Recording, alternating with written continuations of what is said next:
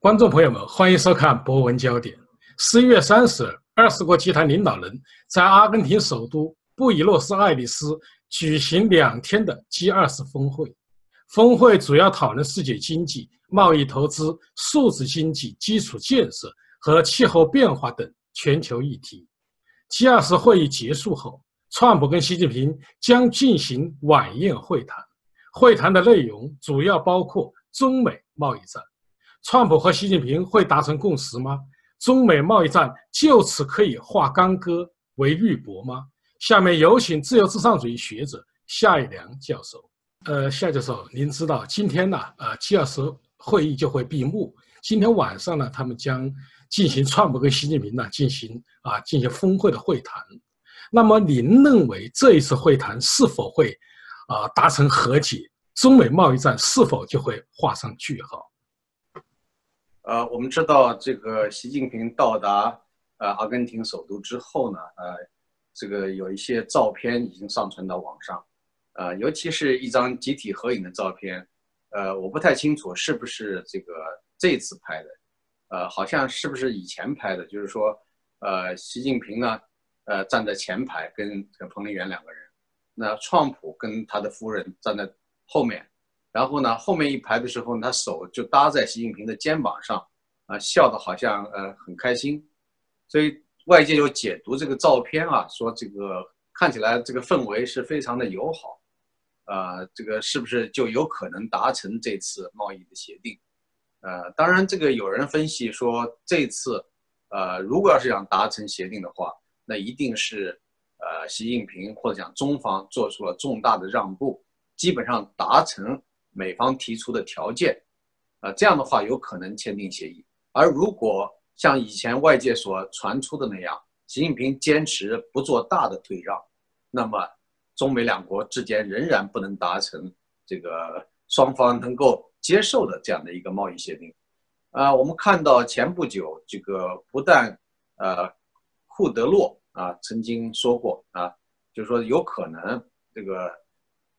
中国呢没有这个达到美国提出的要求，所以呢就没有办法达成这样的协定。因此呢，这个即使习近平跟川普见面，也可能没有实质性的这种意义。啊，那这种外界的这种啊分析更是多了，传言也很多了啊，包括前不久传言说中方取消了呃准备到华盛顿的一个代表团，那这个代表团呢，当然级别是很高。啊，现在我们又看到了新的消息，说这个刘鹤这次呢不但去参加这个呃 G20 峰会，而且呢还确定了日期，就是要访问华盛顿，呃，什么时间呢？是十二月十二日至十四日。那也就是说，紧接着这个峰会就要来这个华盛顿，跟美国似乎就贸易谈判的一些具体的细节加以确定。所以我们想，如果这次峰会上，啊，习近平跟川普见面的时候，能释放出达成协议的这个最基本的啊意向性的东西，呃，具体的细节落实和向外界的正式的公布啊，恐怕还得到呃一个星期之后或者两个星期之后啊，就是当嗯呃刘鹤所率领的代表团到华盛顿谈判之后，才能够见分晓。所以我觉得现在呢。我们最多能知道一个意向性的消息。那意向性的消息什么时候可以比较明确呢？我们知道今天晚上就是星期六的晚上，习近平跟川普会有一个类似于工作晚餐，不是非常豪华的宴会。那么这个工作晚餐之后呢，他们简单的交换了意见之后，我们就可能知道这个结果究竟是什么。呃，那么在我看来，美方提出的条件啊，啊，并不是像中方。的一个说法，外交部啊，还有这个中国的官媒有一种说法，说美国漫天要价，漫天要价的具体内容是什么呢？一个就是这个提出了三无啊，就是零关税啊，零壁垒啊，零壁垒包括贸易壁垒和非贸易壁垒，然后呢是零补贴，这是三无，大家都知道。另外就是说，当中国呃，我们知道这么多年来，就是在改革开放的这个。呃，几十年的历程中，尤其是最近的这个二十年里边，中国方面侵犯知识产权的盗窃行为是非常严重的。所以美方要求呢，停止对知识产权的侵犯。还有一个呢，就是说过去美国企业在中国境内的时候被要求要强行的这个转让技术，就是说如果你不同意把美国的先进技术转让给中国的话，那么这个企业它在中国的这种经营活动会受到限制和影响。也就是说，作为一个最基本的条件提出来啊，那么也就是中国人过去包括高级官员挂在嘴上常说的啊，并且。引以为自豪的所谓用市场换技术，就是这个意思是说，只要你这个产品想进入我中国市场，那么你就得拿技术来换，啊，换言之就是说，人家辛辛苦苦用研发啊十年二十年啊，用巨额研发资金开发出来的技术，人家需要呃为了进入你的市场，却要拱手相让，这就是一种呃类似于中国古代的那种啊这个。从这个地方路过就要留下买路钱，那这个土匪逻辑，对吧？强盗逻辑，啊，那你要是说这个自由贸易的话，那就是说互通有无啊。中国古代就跟这个邻邦啊，或者是遥远的国度进行贸易啊，无论是丝绸之路啊，还是其他的一些尝试，但是那个时候都是说没有条件呢就进行贸易，怎么会说只要你进入我这个国家，哎？要进入我这个市场，你就得把你的技术转让给我，啊，这个就是完全没有道理。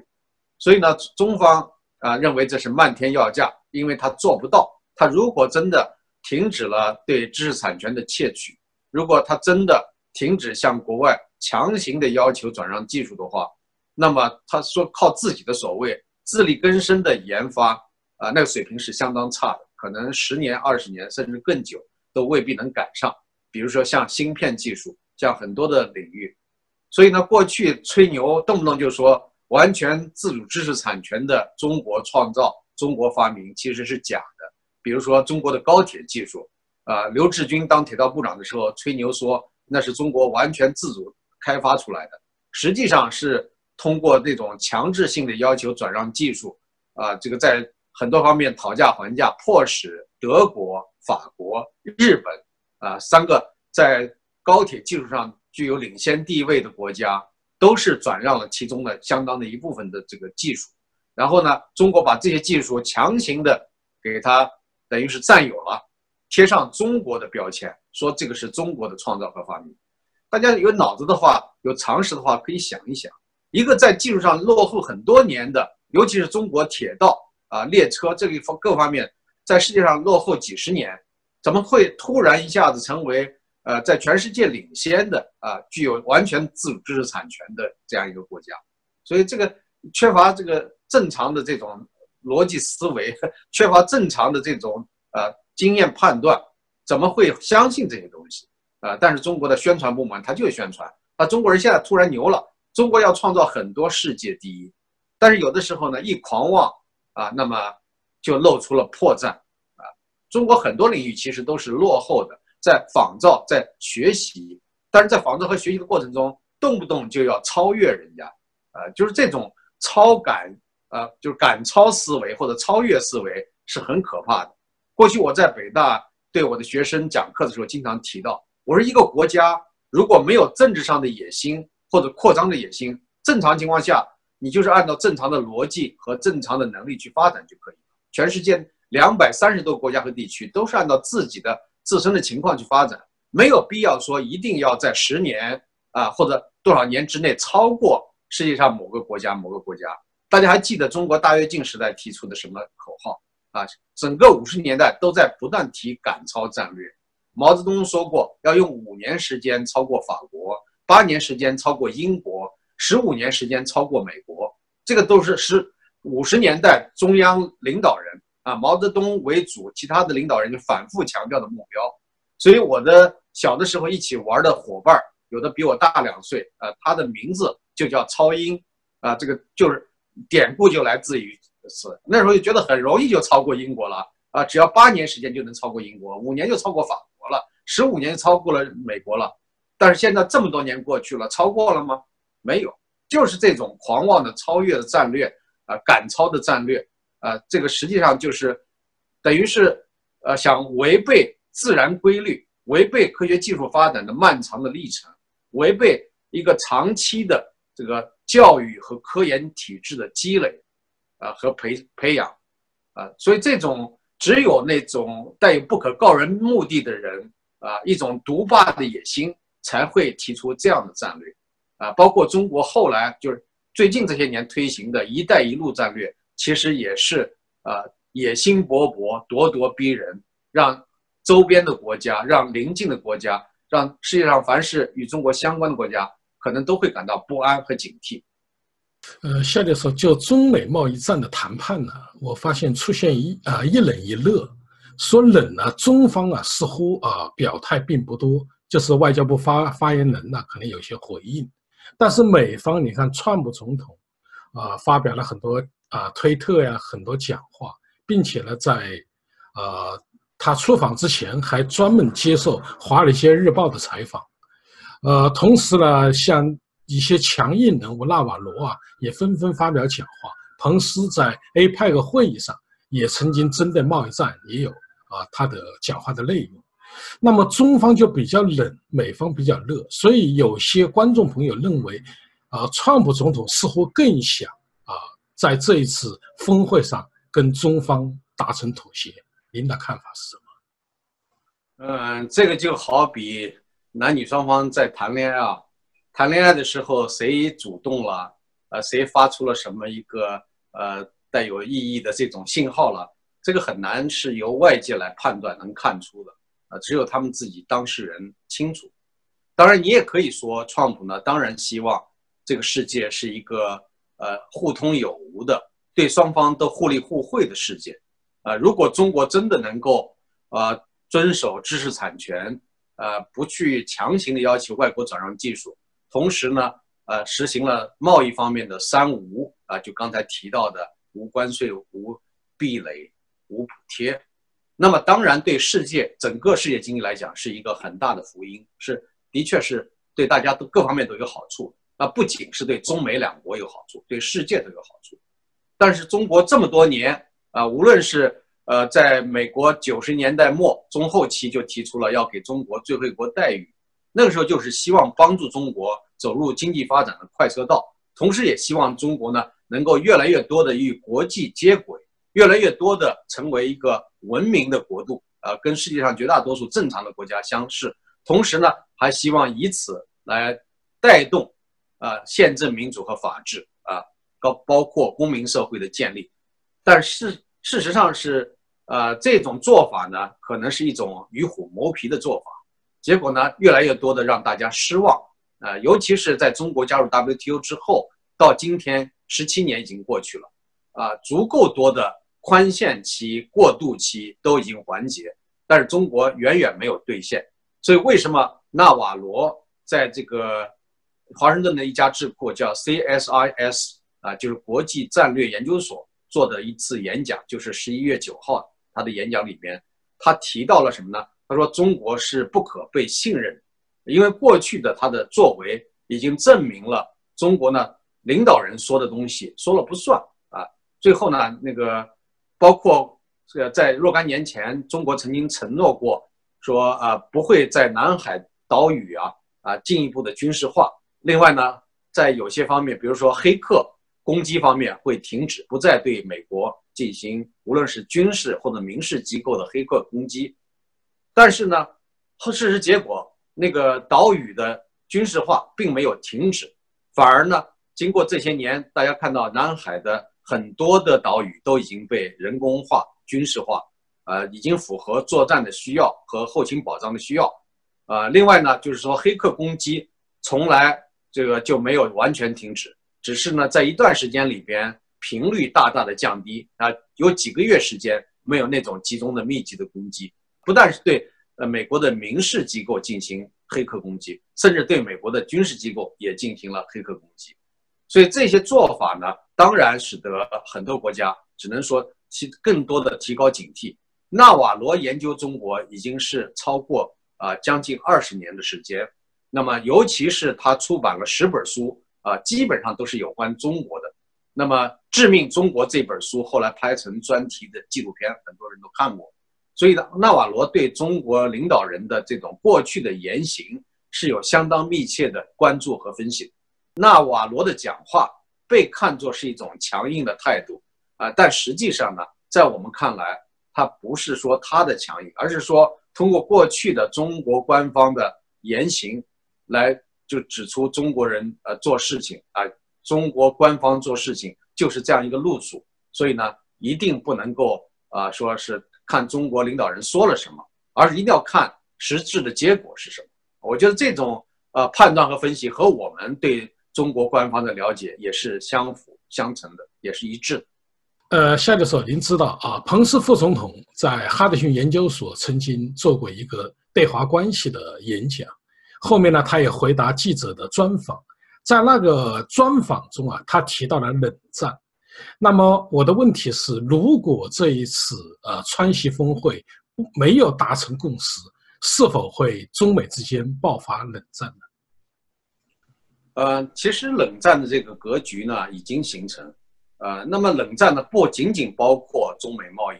它呃冷所谓冷战呢，我们从传统的定义和传统的实际情况来看，啊，更多的是意识形态、制度，包括军事方面的抗衡，啊，这个抗衡呢，不见得要呃引发直接的冲突，啊，那有引发直接冲突的可能，但是呢，并不是说直接的就呃引发战争，啊，因为战争就是热战。啊，而跟热战相对应的这个冷战呢，实际上更多的就是在呃开战之前或者没有开战的若干年的和平时期里边，双方仍然是呃虎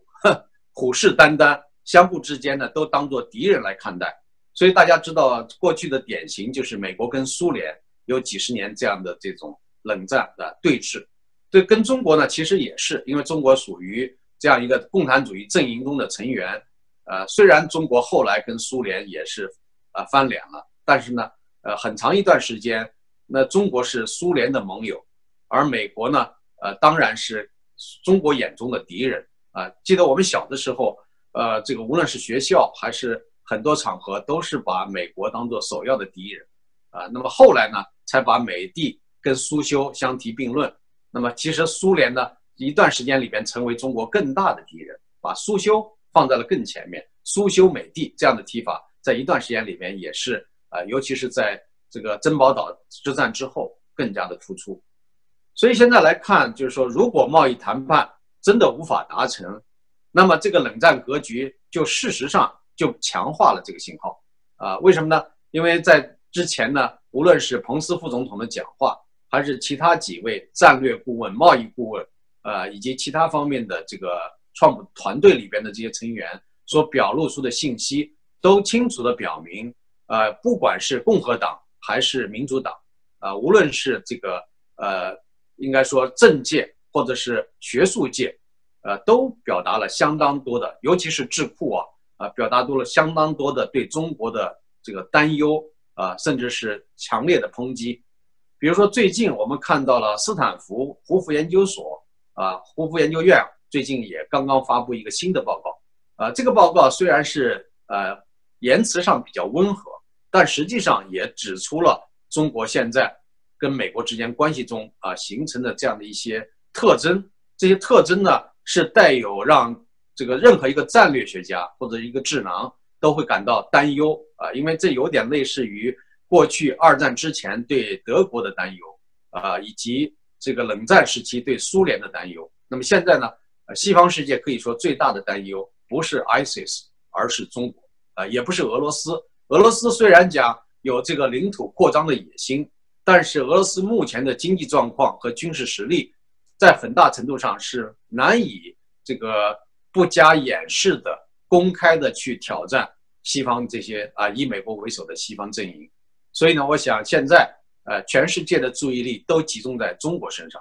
啊，无论是中国通过“一带一路”。所呃表现出来的这种咄咄呃逼人的态势，还是美国战略学家和朝野内外一致达成的这样的一种共识，都表明冷战不是那么容易消除的。而且即使我刚才说啊，就是即使呃中美贸易达成了这样的一个协议，也只是在一段时间里边看起来好像中美关系变得和谐了，尤其是在经贸关系方面的双方呢互利互惠。对世界经济都有很大的好处，但是并没有根本上消除世界或者讲西方对中国的啊这种向外扩张的以及意识形态和制度方面层面的这种较量的这种担忧和警惕。所以我觉得这个是两个层面的问题。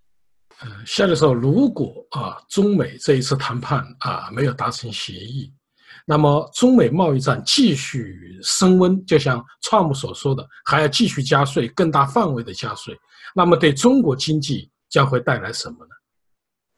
现在我们已经看到，虽然通过半年左右的时间，这种呃贸易上的这种呃唇枪舌舌战，呃一轮又一轮的招数，虽然还没有实施，但是呢，呃或者讲实施了一部分，把这些招数摆出来，就已经看到了效果。啊，比如说这个关于芯片问题，那中国现在很多的公司和厂家都受到了直接或者间接的制裁，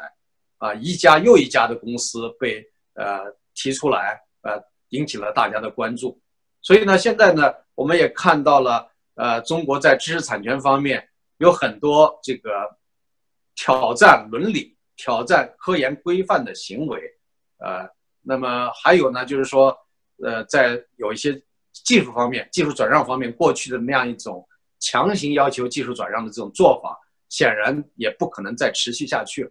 啊，那么现在我们看到的，一方面中国经济增长明显的这个降速，啊，明显降速，而且呢，我们在看到这个出口方面已经形成了很大的这种疲软的态势，会有大批的人口失业。我上次做过一个估测，呃，如果要是讲中美贸易战打下去，尤其是在贸易方面对中国实行全面的这种制裁的话，那么有人按照过去的那种增长率，呃，与这个呃就业人口之间的这种呃关系系数来比较的话，有可能会让中国呢经济下降两个百分点，一到两个百分点。那么一个百分点如果讲为计四百万人口就业的话，两个百分点就至少要影响到八百万人的就业，但实际上。现在的情况要比这个严重的多，因为中国现在本身的这种就业不足现象、失业现象就已经相当严重了。现在如果要是讲在全国范围里边，啊，保守的估计有四千万人处于这种失业状态，啊，四千万人是一个什么概念？对于中国来讲，也许不够，不算特别大，但是对世界上很多国家来讲，四千万人差不多是一个中等国家的这种规模了。啊，另外呢，还有严重的就业不足的，就业不足的人可能有接近两亿人，啊，为什么这么说呢？其中有一亿多是农村啊剩余劳动力，他们过去是在城市里边啊寻找工作机会，尤其是建筑行业，啊，那么大家知道建筑行业它是可以上下游连带十几个、二十几个甚至三十几个行业，呃，所以呢容纳了大批人就业。但是现在房地产行业突然萧条下来了，房子卖不出去。最近我们看到网上流传的视频，有的房地产公司为了把楼盘子卖得出去，居然请了若干个年轻女孩，让他们裸体啊，这个裸体的销售，在他们的背部画上这个房型图，然后在前面呢用那些彩绘的手段，呃，把前面胸前给它掩饰住，但实际上都是上身裸体啊，然后展示给客户来看。那就说明什么？说明了房地产商现在在卖房子方面已经到了黔驴技穷的地步了。啊，这个过去呢说是房地产是带动国民经济发展的主要的行业啊，能够有很强的杠杆效应。但现在情况来看啊，恰恰呢从房地产行业中可以看出中国经济的虚弱和不堪一击。现在很多机构对中国的经济增长率的判断啊，通过这个。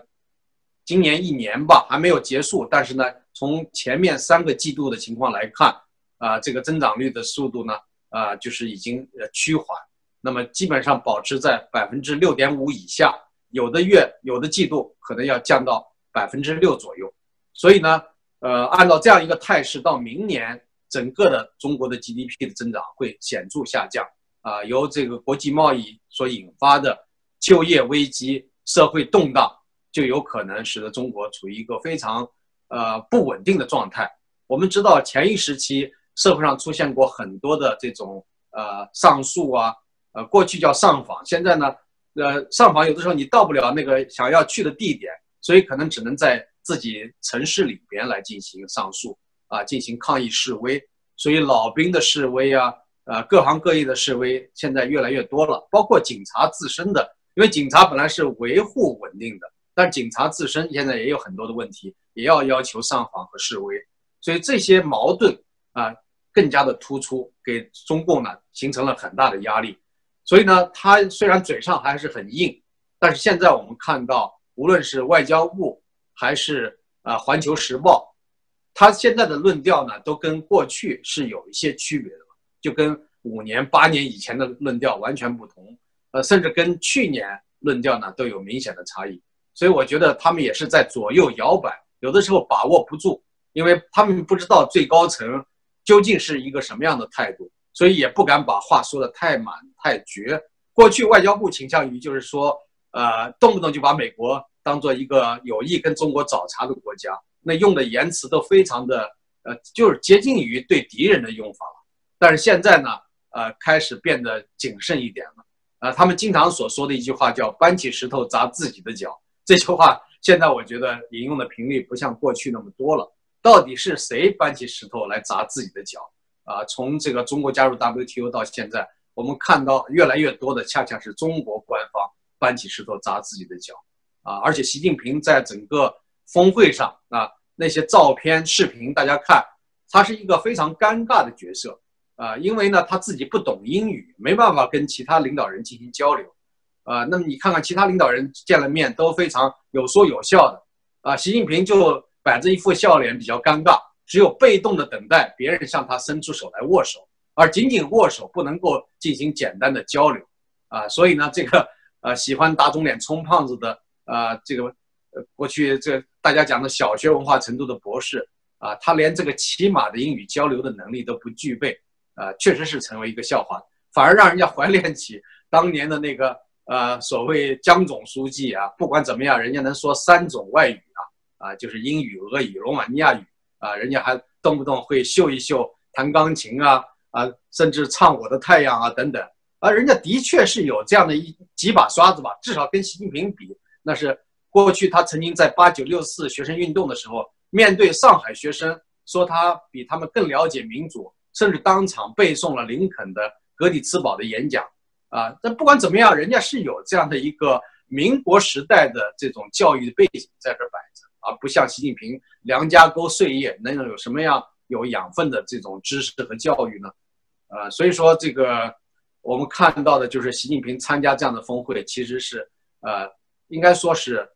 活受罪啊，死要面子活受罪啊！虽然他的太太可以一次又一次的换各种各样的服装来展示他的那种艺术家的风范啊，稍微给他这一点这个分数啊，因为至少普京一直对彭丽媛非常的有兴趣，普京每次见到彭丽媛都要热情的跟他接触啊，所以呢，我觉得如果没有这些因素的话，那习近平越来越多的在国际交往的场合里边，像一个孤家寡人，没有人搭理他，没有人把他当做一个真正值得尊敬的人来对待。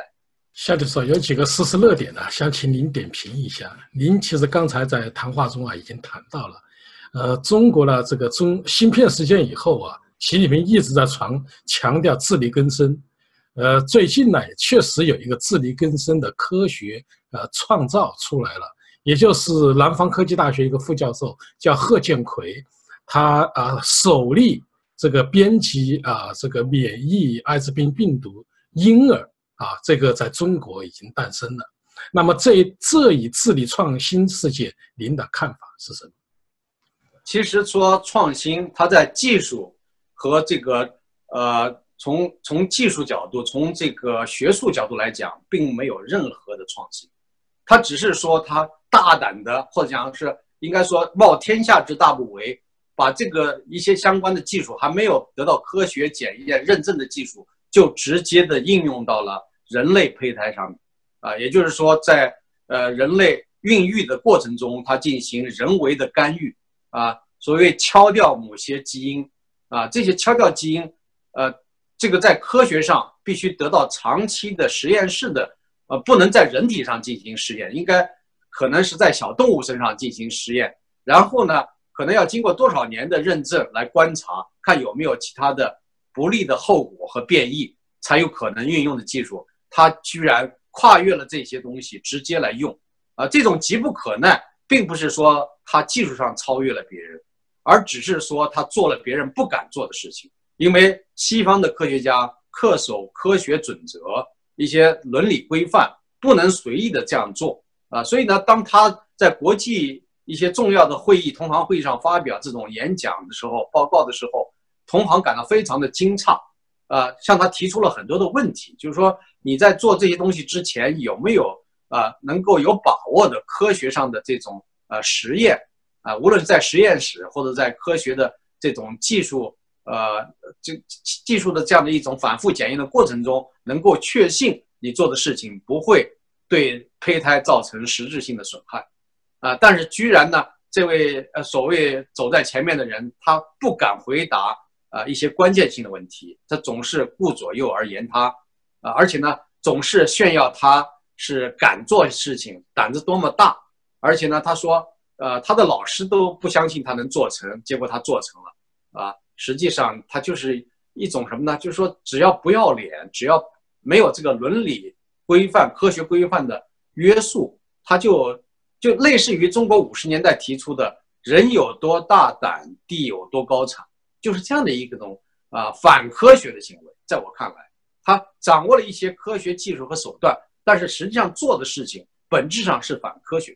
而且也是反人类的，因为我们知道。人类胚胎如果进行强行的干预的话，就有可能造成一个活生生的生命出生的时候，啊，在某些方面，啊，由于先天的基因，啊，这个基因上的损坏，啊，过去假如说是呃自然损坏，就是说你这个运营过程中它产生的自然的缺陷，那还可以说感到为这个呃胚胎出生之后呢的不幸感到遗憾，那是。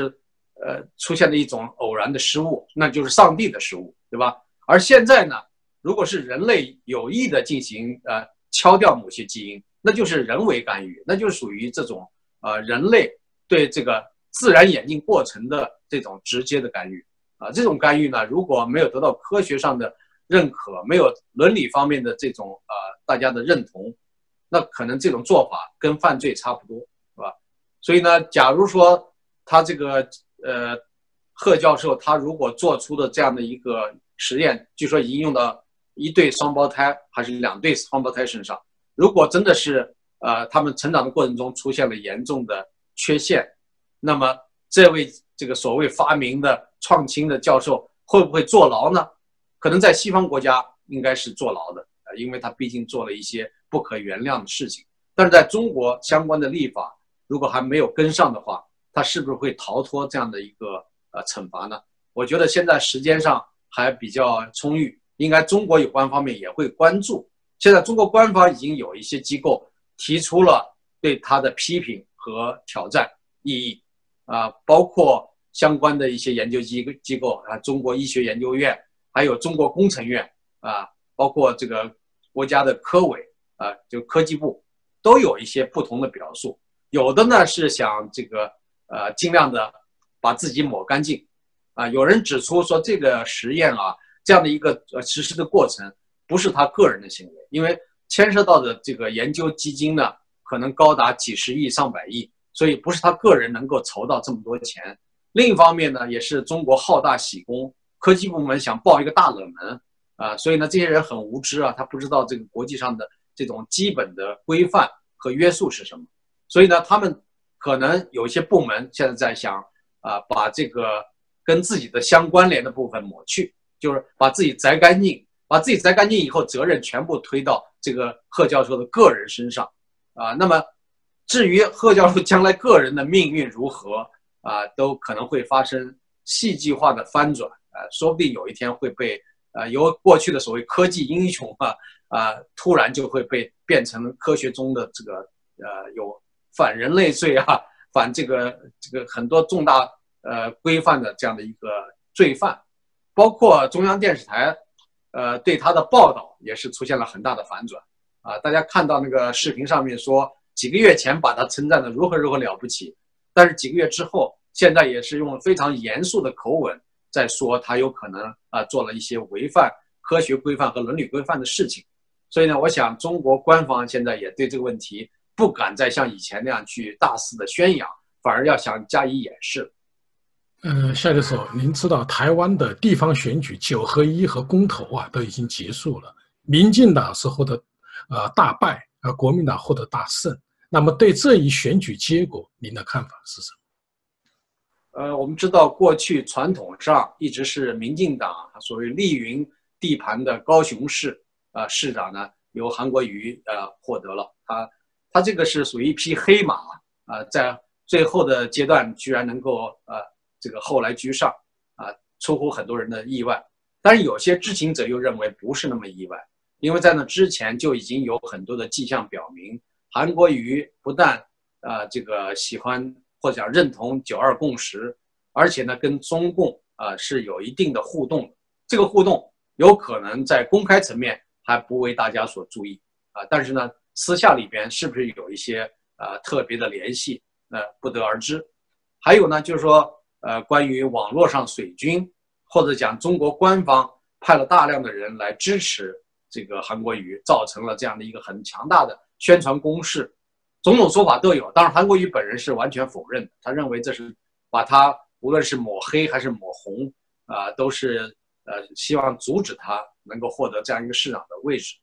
呃，但是我们看到韩国瑜他就任市长之后，有很多的项目，啊，这个项目呢有可能就是跟大陆相关联，所以有可能呢造成了一些投资，就是有背后的支持的势力。这个支持的势力到底是谁呢？我想今后很容易看出分晓。呃，另外呢，就是台北市市长呢，虽然啊是由这个柯文哲啊再次的当选，是显。应该说是比较险胜吧。那么险胜之后呢，也有人说啊，这个柯文哲呢跟中国大陆本来就有很密切的联系，直到现在大家还不断的在质疑他跟这个活摘人体器官之间的这种关系。他十八次访问大陆，这十八次访问大陆里边的具体的内容和工作安排细节，他敢完全公布出来吗？他经常回避这样的一些直接的具有挑战性的问题。所以呢，这个选举呢，有的人说是呃国民党的这个胜利，也有人说是共产党的胜利，啊，也有人说啊是台湾的胜利。那么台湾的胜利怎么会表现这个呃国民党或者讲是非党人士啊获得这个重要的席位上面呢？啊，那么有人讲说台湾如果呃不是那么明显的具有台独的呃印记，那么中国大陆就不会去攻打台湾，所以呢也算是台湾民众的一个胜利。这种说法呢，是其实，呃，我认为是站不住脚的，因为，呃，到底会不会中国会不会攻打台湾，并不完全取决于台湾呃领导人的某一个言行和态度，啊，因为从目前来看呢，公投似乎还不具备完全的条件，但是我个人呢是呃倡导或者讲是向蔡英文总统建议，如果早一点发起这个台湾公投的这样的一个呃。应该说宣介工作吧，宣介工作以后，慢慢的会引起更多的人关注和反响，然后到一定阶段来进行公投，这可能需要一点时间和过程。这个时间过程也不需要太长啊。其实，在蔡英文总统这个卸任之前，就有可能来做这样的工作啊。但是有的人说这样的话会让台湾面临被大陆攻击的危险啊，那我会认为这是不太可能的，因为呃，美国现在。特别的强化了这样的信号，就是对台湾的安全防御有着直接不可推卸的责任，啊，从传统上，从盟友之间的关系，从这种共同防卫条约各个方面来讲的话，啊，美国现在在这个新冷战的这样一个框架下，更有可能保卫台湾。所以呢，呃，如果说大陆敢真的攻打台湾的话，那就面临着中美之间的直接战争。所以我觉得这种可能性是几乎是没有的，啊，那么。所以现在来看啊，如果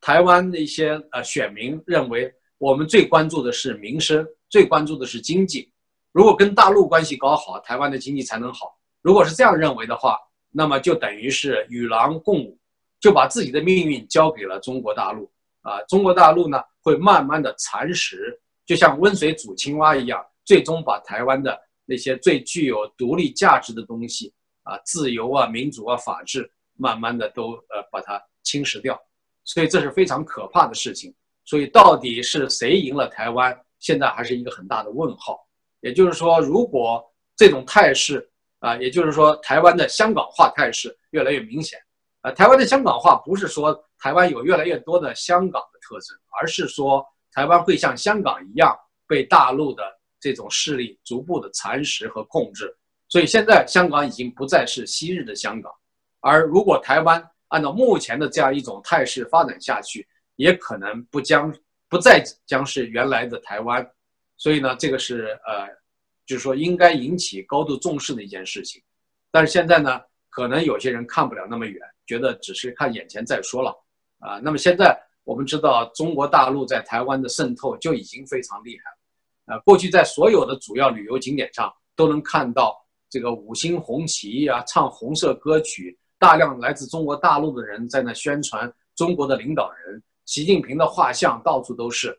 所以这个做法呢，在如果是呃在戒严时期，那是被看作通通匪行为，呃，就是也就是说一种跟敌对的这个国家或者政府啊有这样私下的沟通，那这样的人要被抓起来判刑的。但是现在呢，这样的行为在台湾非常的常见。所以是一个相当不正常的现象。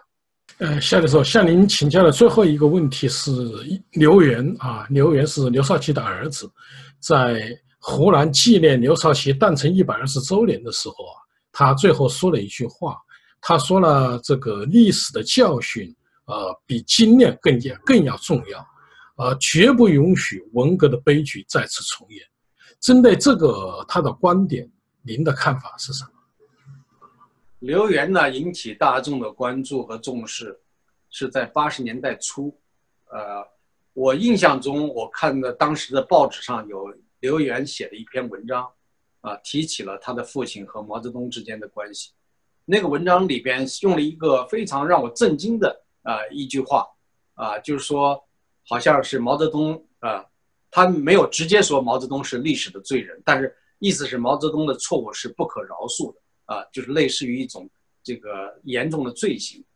所以呢，我当时在八十年代初看到这句话，我还心中暗暗的赞叹，我说刘少奇这个儿子还是蛮有蛮有胆气的啊，就居然敢说出这样的话，而且这样的文章居然还登了出来，啊，但是呢，这个好景不长啊，后来大家看到了这个毛刘两家之间啊，尤其是在这个两千年之后，还有过一次王光美啊，就是主动提出来。呃，跟毛家人见面，啊，然后呢，两家握手言欢，似乎是呃一笑泯恩仇这个意味。实际上呢，呃，这个情况后来有人告诉我说，不是王光美主导，是刘源说服了他的母亲。啊，刘源之所以说服他母亲的这个呃关键点在于刘源的政治生涯希望得到更大幅度的提升啊和拓展，所以呢，需要啊用这种传统的资源。啊，就是假如说不是跟毛家是敌对的关系，而是一种啊友好的这种互惠的关系的话，那么有可能帮助他更大一步的提升。尤其是当他了解到习近平啊作为国家领导人啊，习近平本人的思维里边更加的啊认同毛泽东的一些价值观的话，那么他这种做法可能就是一种非常大的赌博啊。所以呢，后来我们看到。这个刘源在一段时间里边也显得是很积极的配合习近平，尤其是在军队反腐、反徐才厚、胡国雄那个过程中，刘源作为这个军委的纪委书记，他应该还是说出了很多的力。但是让大家大跌眼镜的是，呃，之后不久呢，他自己并没有在军队保持那个突出的地位，也没成为中共的高层的核心的领导人，反而出局了啊，提前呢就退伍了啊。这个或者讲退休了、离休了，啊，当然不管怎么样，他有上将的军衔啊。然后呢，他把他的军服都捐给了博物馆，或捐给了母校，啊。那么这个做法呢，就是说让大家感觉到他似乎不再有政治野心，而且呢，他跟军队的关系，他也想啊用把这个军服交出来、戎装交出来来加以一种暗示。但事实上呢？我们知道刘源这样的人一直是有政治野心的，呃，只不过他自己太不争气了。他是中共元老中，或者讲所谓红二代中最早得到最最重要的这个职位的人。他在八十年代很快就当上了郑州市的副市长，接着后来又当上了河南省的副省长。啊，他本来是最有可能成为国家主要领导人，但是由于呢，他是跟他父亲差不多，特别的好女色，呃，而且呢，这个有些霸道的言行，在他当这个公子哥的时候，因为他小的时候，有些人有人私下里开玩笑说他是中国的太子，这个话传到毛泽东的耳中，毛泽东特别的呃记恨，而且呢，毛泽东是当做非常重大的一个事情记在心中的。为什么呢？毛泽东自己是没有 神志清楚的正常的儿子的。毛泽东的那个儿子毛岸青啊，是有严重的精神病的这样的一些损害，他没有办法像正常人一样的去领导这个国家，所以呢，他没有办法。毛岸英死在朝鲜战场上，所以呢，呃，毛泽东当然要要这个归咎于彭德怀，呃，很恨他，啊，那么他自己就是后继无人嘛，啊，他自己也在庐山会议上提到过，就是说让我断子绝孙，这个是毛泽东自己说出来的。啊，所以说，那个后来有人讲说是毛新宇是毛泽东的孙子，但是也有很多的民间的说法说根本不是。如果真的是毛泽东的嫡传的孙子的话，是完全有可能把毛新宇定为这个未来的太子，啊。但事实上呢，大家很多人都认为毛新宇这个人，无论从智商上，从各方面来讲都不太可能。这个大家就说他不是毛泽东家的，不是毛家的基因。啊，反正就是不承认他是毛泽东的后代吧，啊，那么所以呢，这个对刘少奇的这个儿子呢，刘源应该说是很多的这种过去的期盼也好，还是说这种预期也好，都落空了，因为刘源没有成功的成为主要的国家领导人，包括陈毅的儿子陈浩书一开始也是重点培养的，上升速度也很快，但是后来也不行，陈云的儿子陈元也不行，所以呢，这几个儿子都不争气啊。那那那是不是习近平作为习仲勋的儿子就就争气了呢？他倒是拿到了这个大位，但是仍然啊，他是事实表明他完全没有这样的一个德和能，他都不具备。呃，所以呢，红二代接班这个所谓的美好的神话已经破灭，已经破灭什么意思？不是说他没有得到权位，而得到权位以后，他们没有办法去把那个红色江山代代传。啊，所以小的时候大家学的那些歌曲，什么共产主义接班人啊，呃，这个红色江山代代传，现在传到第二代啊，还没有到第三代呢，可能就要瓦解了。现在是摇摇欲坠啊啊，到底哪一天瓦解我们不知道，但是我觉得不可能传到第三代。习近平自己也没有儿子，他传给他女儿可能吗？也不太可能，是吧？所以说现在我们看刘源这个情况啊。大家说啊，刘源是个希望，他提出挑战了。他本来可能内心就很强的嫉妒心和记恨，他觉得本来是我的位置被你啊，这个怎么巧取豪夺的，变成了你，变成你以后你还不规规矩矩的办事儿，你现在还越来越狂妄啊，把自己跟毛泽东相提并论啊。这个我说的都是潜台词啊，就是说我替呃刘源内心想他的潜台词，他就是这样的，就觉得你怎么越来越没规矩了啊，越来越独裁专断。把自己跟毛泽东相提并论，那毛泽东那样的这个独裁的权威，我父亲都敢挑战，而你这样的呃小学毕业的这种呃程度，我怎么不敢挑战你呢？啊，你这个越来越偏离我们的轨道，而且尤其重要的一点说，谁也不能够去走那个文革复辟的道路，他是这个意图，因为他是真正在文革中，他们一家人受到了那个非常严重的迫害，是吧？这个迫害呢，不是一般人能够想象的啊。那么其实呢，他经常喜欢回忆过去。他说，不是一般人能够想象的。说他的妹妹潇潇曾经被人用这个炮竹啊啊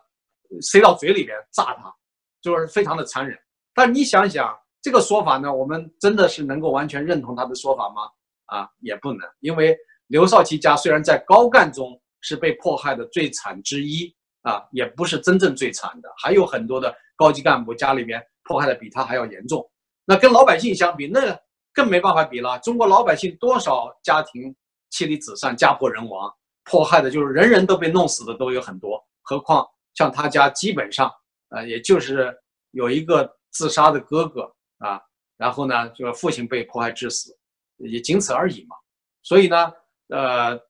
现在呢，他这种说法看起来是呃有积极意义的，就是说红二代里边有这么一个有名。有有影响的人，居然也可以公开的挑战习近平了，是值得鼓励的。但事实上，这个挑战啊，我觉得是相当有限，就好比邓普方的那种所谓挑战一样，大家过度的解读了啊，在我看来只是过度的解读而已。你像邓普方那个说法，说这个改革开放当然是邓小平啊这个路线，邓小平的这个呃思想的影响，而不是现在某个人恬不知耻的啊以为自己对中国改革开放有多么重要的贡献，对吧？那刘源现在也是这样的，就是说什么人可以这样独裁专断呢？毛泽东当时那样的独裁专断。我父亲都不服气，都要打破这个独裁专断。你现在何德何能啊？要搞这样一个独裁专断，还想恢复文革？我当然不愿意，我要挑战。但是这个挑战，我觉得是相当的啊虚弱的，没有实质性的东西，啊。但是有挑战比没挑战好啊啊！大家都说这应该鼓励啊啊！但是我估计用不了多久，中央就会找他谈话，然后呢，他慢慢的就会学乖，就不会再有什么情况。除非你要真正的挑战。就是私下里边，私下里面你能够联合，利用你的影响力和这个社会资源脉络啊，把所有的过去有一定这个资源的这些人都联合起来，大家共同的来啊，不是什么搞政变，而是说大家共同的集体的来抵制习近平，把他从这个位置上逼下来，这种可能性在中国历史上不太多见，但也不会说是绝对不可能啊。如果要是讲动员了军方的力量。因为军方现在对习近平没什么好印象，习近平上台以来对军方这个大清洗，那么多的军队将领对他实际上内心都是不满的，包括贪腐的这种机会也比过去少得多了。所以呢，我想如果真的有像刘源这样的一批红二代的这些人呢，真的集体行动起来啊，那跟军方联络的话，真的是有可能迫使习近平下台。但是我估计他们也没这个胆气，而且即使他们迫使习近平下台之后，假如说树刘源作为新的领导人的话，那也是让人家就是感到非常可笑的一件事啊！这不是我们所希望的结果，它不能带来宪政民主和法治。观众朋友们，夏以良教授认为，川普和习近平有可能就大的原则问题进行沟通和解，但中美贸易争端不会就此休战，因为它涉及的不仅仅是贸易问题。美国更希望中国在政治、经济、军事。等方面进行改变。如果中美就贸易争端达不成协议，美方将会进一步加大制裁的力度，也将会给危机中的中国经济雪上加霜。好，各位观众朋友，今天的节目到此，感谢您的收看，也感谢夏一良教授。